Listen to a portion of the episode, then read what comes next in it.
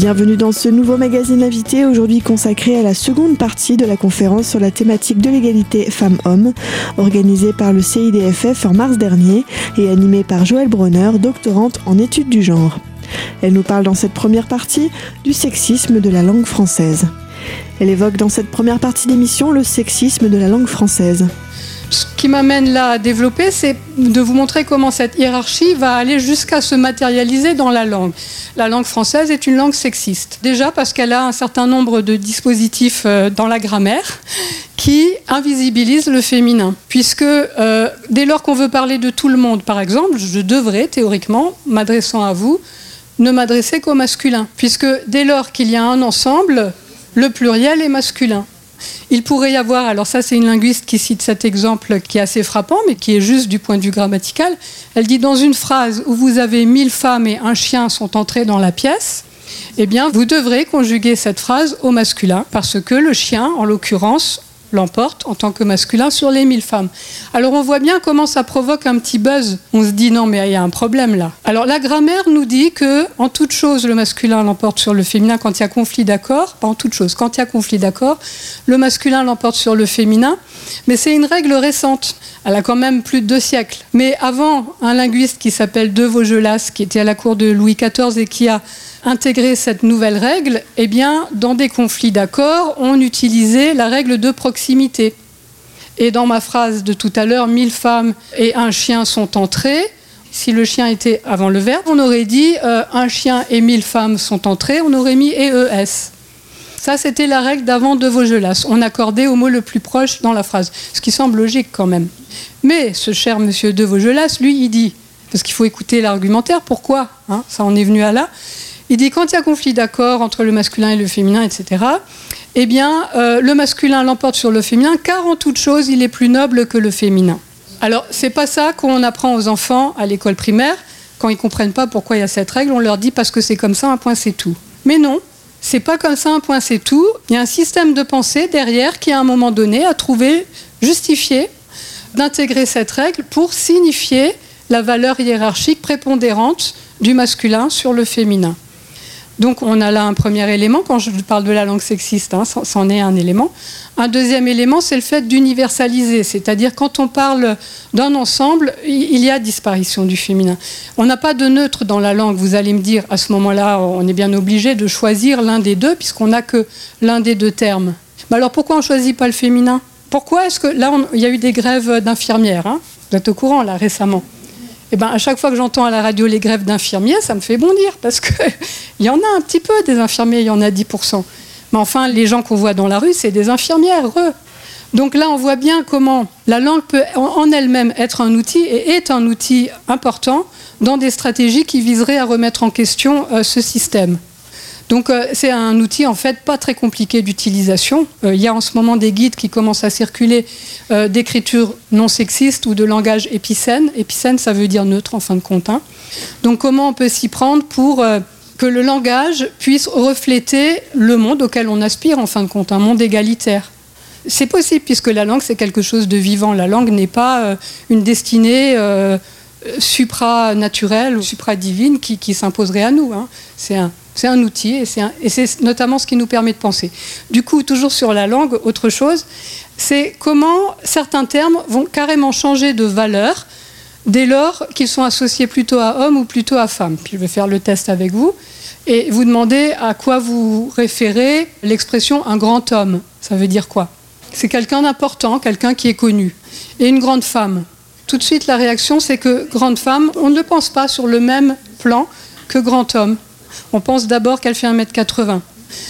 Vous verrez, vous ferez vous-même des tests parce qu'il y a quantité comme ça de termes qui, dès lors qu'on les associe plutôt à un homme ou à une femme, vont changer de polarité. Alors c'est la même chose avec facile. Un homme facile, c'est un homme bon vivant. Et une femme facile, c'est la figure de la prostituée. Je m'arrête là parce que des exemples, il y en a à l'appel. Vous les trouverez tout seul et tout seul. J'ai fait ce petit écart vers la langue, là, justement, pour signifier cette question de hiérarchisation entre la classe des hommes et la classe des femmes.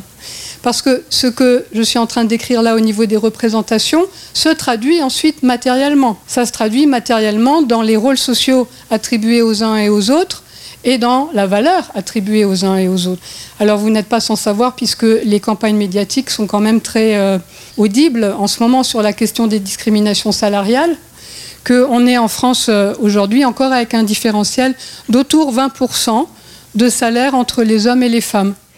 Malheureusement, la différence salariale entre femmes et hommes reste un débat majeur sur la question de l'égalité. On se retrouve tout de suite sur Radio Cristal pour la deuxième partie de cette émission. Joël Bronner nous parlera justement de la notion d'égalité.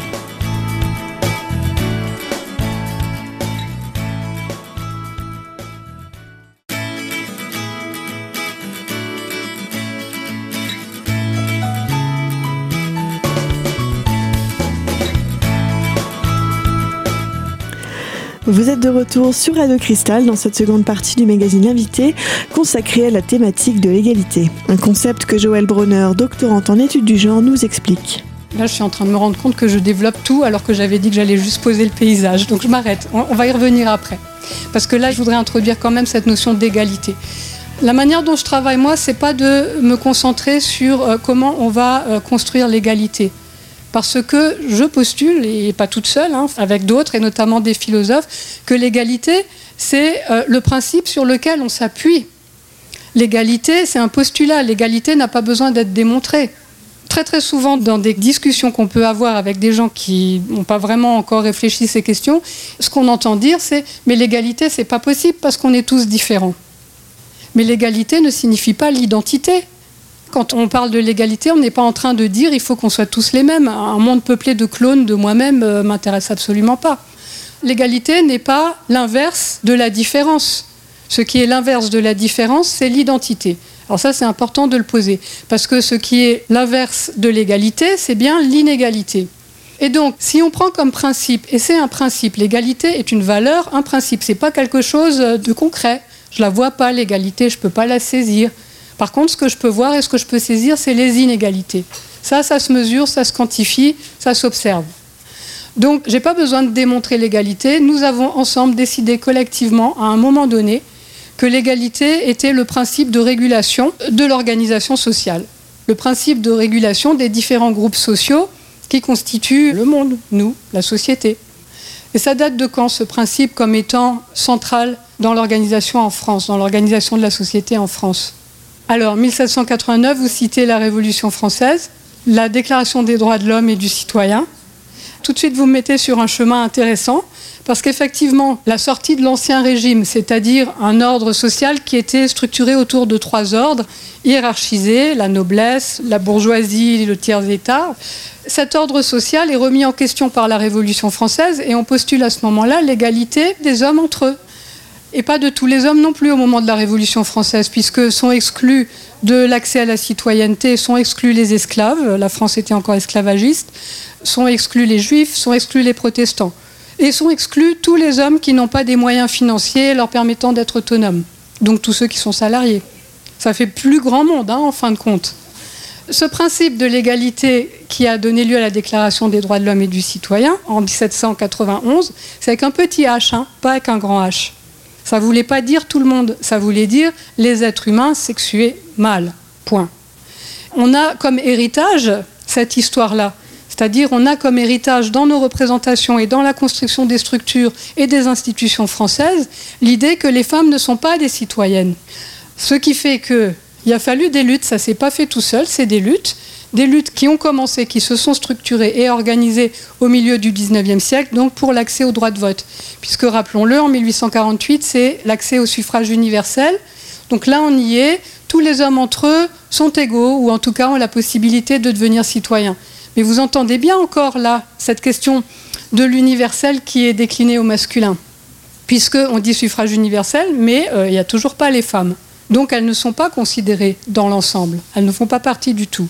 Elles sont toujours comme, en 1848, une particularité, et surtout elles ne sont pas considérées comme des êtres humains autonomes, en capacité de décider pour elles-mêmes et, de faire des choix, hein, puisque le régime légal de cette époque pour les femmes, eh c'est de passer de la tutelle de leur père à la tutelle de leur mari. Et il n'y a aucune pensée d'une existence autonome. Donc euh, des femmes s'organisent et elles vont s'organiser en un mouvement qui a un nom, qui est le féminisme. Le mot féminisme lui-même, il est conçu, il est inventé à la fin du 19e siècle pour qualifier effectivement l'organisation des femmes entre elles pour conquérir euh, l'accès à la citoyenneté. Donc ce mouvement, il continue. Il a changé de forme, il est traversé de clivages et de, conflits, de polémiques, etc. Mais comme tout mouvement, c'est-à-dire tout mouvement social est traversé de contradictions et de polémiques, parce que si ce n'était pas le cas, ça deviendrait une religion et pas un mouvement social. S'il n'y avait pas de conflit, il y aurait un dogme. Et ça, c'est le propre de la religion, c'est que tout le monde est d'accord avec les mêmes principes et les suit. Un mouvement social tel que le féminisme, il suppose de la contradiction, il suppose du débat, il suppose des conflits, et c'est tant mieux parce que c'est ça qui fait avancer et progresser. Donc on est passé d'un moment où effectivement il s'agissait de conquérir euh, l'accès aux droits civils, donc être citoyen et citoyenne, puis ensuite il y a eu ce mouvement qu'on appelle de la deuxième vague, c'est une image qu'on emploie. Hein pour montrer comment, à un moment donné, les sujets deviennent très importants, puis ensuite il y a comme un ressac, puis ensuite ça revient de nouveau. Donc voilà, la deuxième vague, c'est les années 60-70. Et là, l'enjeu, ce n'était pas les droits civils, mais c'était les droits personnels, c'était les questions de propriété de son propre corps. Donc c'est le slogan, le privé est politique, c'est-à-dire de rendre compte que ce qui concerne la sexualité, ce qui concerne la procréation, ce qui concerne le mariage, toutes ces questions-là sont des questions politiques et ce pas des questions euh, qui doivent se régler dans le secret de l'alcôve. Vous êtes toujours sur Radio Cristal, on se retrouve tout de suite pour la troisième et dernière partie de cette émission, l'invité consacré à l'égalité femmes-hommes. Joël Brunner, doctorante en études du genre, abordera la troisième vague du féminisme.